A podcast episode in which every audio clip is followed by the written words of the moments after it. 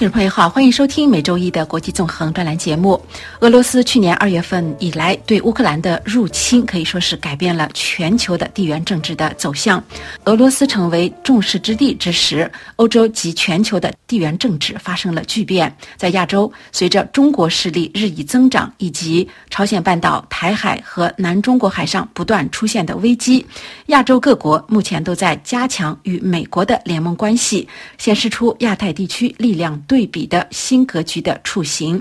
今年以来，前往美国访问的亚洲领导人就有日本首相岸田文雄、韩国总统尹锡悦以及菲律宾的总统小马克思。首先是在今年一月份，白宫迎来了日本首相岸田文雄。日本今年是 G7 轮值主席国，岸田政府为了当好东道主，也正在积极的在全球各地穿梭访问，其中就包括美国。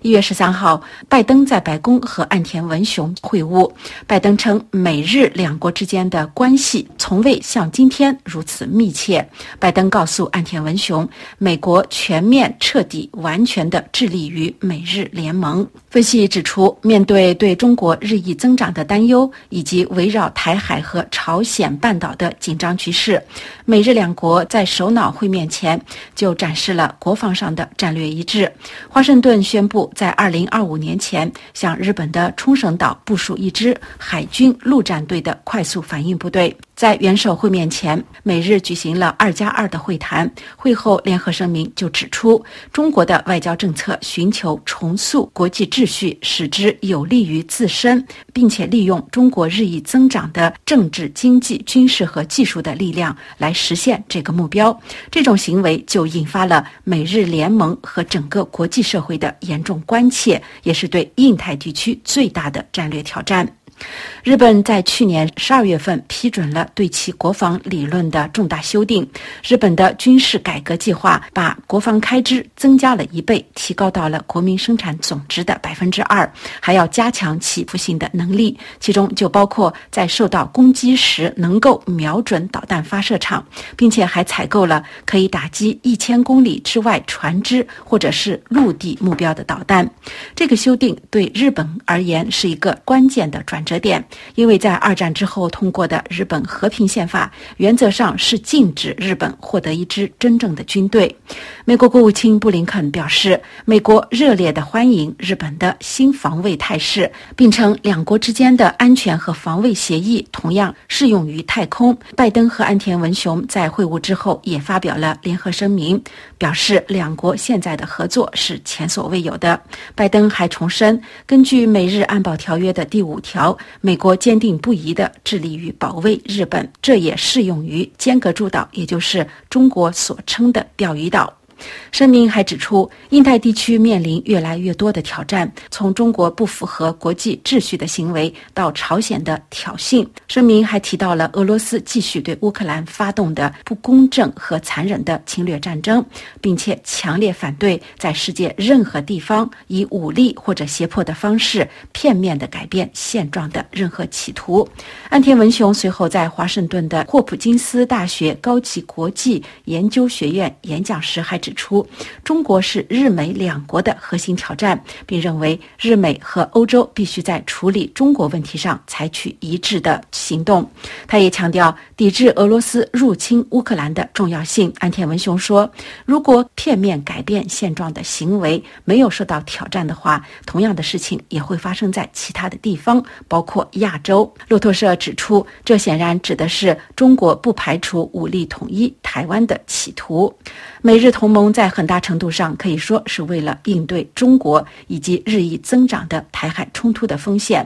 台湾海峡对日本来说可以说是至关重要，因为日本要进口天然气和石油都要通过这个航道。日本冲绳的与那国岛距离台湾宜兰只有大约一百公里，一旦这个地区出现战事的话，将严重影响到日本的经济和安全。所以，日本的前首相安倍晋三曾经说过，台湾。有事就等于日本有事。而随着美中两国在该地区的紧张局势的加剧，日本也越来越担心受到拖累。去年九月份，美国众议院的议长佩洛西访问台湾之后，中国在台湾周边举行了大型的军事演习，还向冲绳附近的水域发生了五枚弹道导弹。日本政府就通过外交渠道向中方表示了强烈的抗议。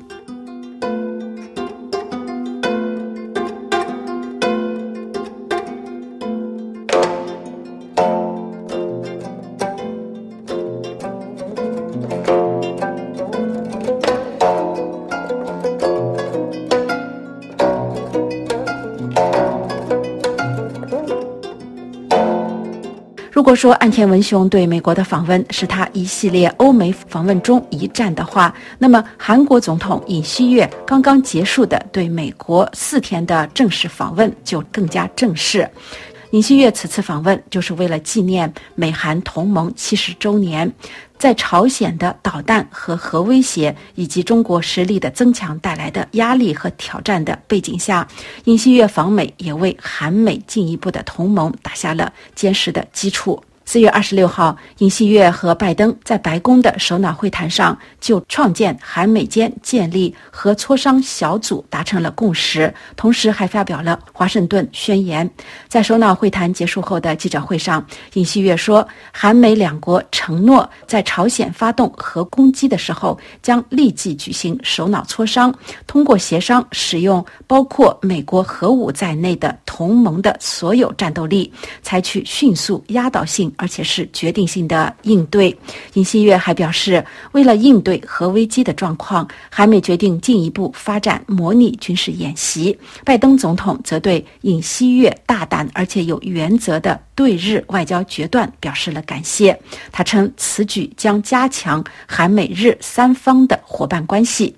的确，日韩两国之间有诸多历史遗留下来的大难题，包括慰安妇、战时强征劳工诉讼等等，都经常成为两国之间关系恶化的导火索。但是，今年三月中旬，就随着韩国总统尹锡悦的访日，让两国关系实现了正常化的突破。尹锡悦和岸田文雄在东京举行的峰会是十二年来的首次，凸显出对朝鲜频繁的发射导弹以及对中国力量在国际舞台上日益崛起的担忧，同时也拉近了美国这两个盟友的关系。当日本和韩国的领导人相视一笑，都同意把一个世纪的艰难历史放在一边，来共同应对地区的安全挑战时，中日韩的《三国演义》就开启了一个新的篇章。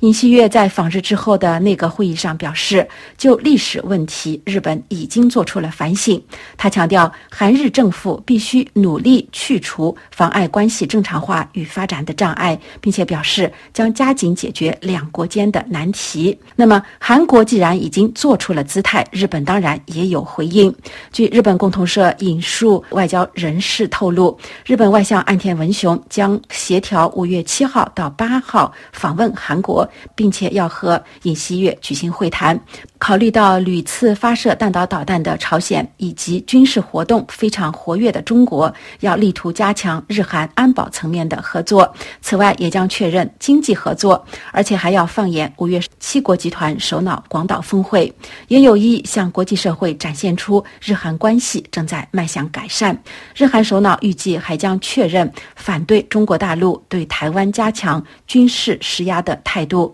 所以说，当韩日领导人相视一笑泯恩仇之时，东亚的中日韩三国演义就已经呈现出了另一种不同的格局。在中美天平之上，韩日两国显然已经做出了自己的选择。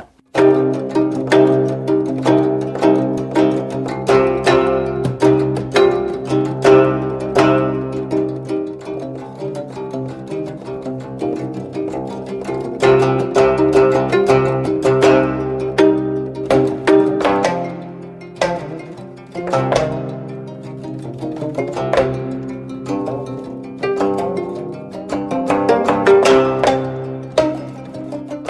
做出同样选择的可能还有菲律宾。韩国总统前脚刚刚离开美国华盛顿就迎来了菲律宾的总统小费尔南德马克思。小马克思去年当选之后今年一月份曾经对其庞大的邻国中国进行了访问。尽管如此小马克思和他的前任杜特尔特疏远美国亲近中国的做法显然非常的不同。如果说韩国和日本因为朝鲜核阴影以及台海局势靠近美国的话，菲律宾则是和中国在南海上不断发生主权争议的国家。小马克思上台之后，就对南海主权议题做出了不放弃任何一寸领土的命令。四月份，美菲刚刚举行了有史以来规模最大的联合军事演习。在演习的最后一天，小马克思坐在美国大使身旁，观看炮兵部队击毁附近的一艘目标标船的演习，《纽约时报》指出，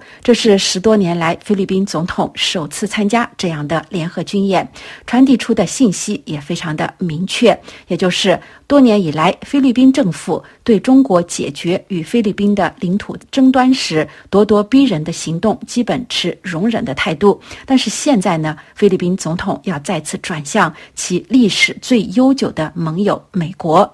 数十年来，菲律宾和中国在南海资源丰富的岛屿和重要的捕鱼区存在着争端。国际战略研究所的印太防卫和战略高级研究员格雷厄姆对《纽约时报》表示。发生的变化是，菲律宾目前已经得出了结论，它需要美国作为制衡中国的唯一现实手段。今年早些时候，菲律宾宣布新增四座美军可以进入的军事基地，其中有三个面向台湾，一个面向南海。刚刚结束的联合军演也显示出两国在安全合作方面采取了又一个重要的步骤。就在菲律宾和美国举行联合军演期间，中国的外交部长。秦刚访问了菲律宾，他向菲律宾的总统小马克思传达出了一个严厉的信息，也就是要马尼拉必须妥善地处理与台湾和南海相关的问题，并且要履行之前做出的不选边站的承诺。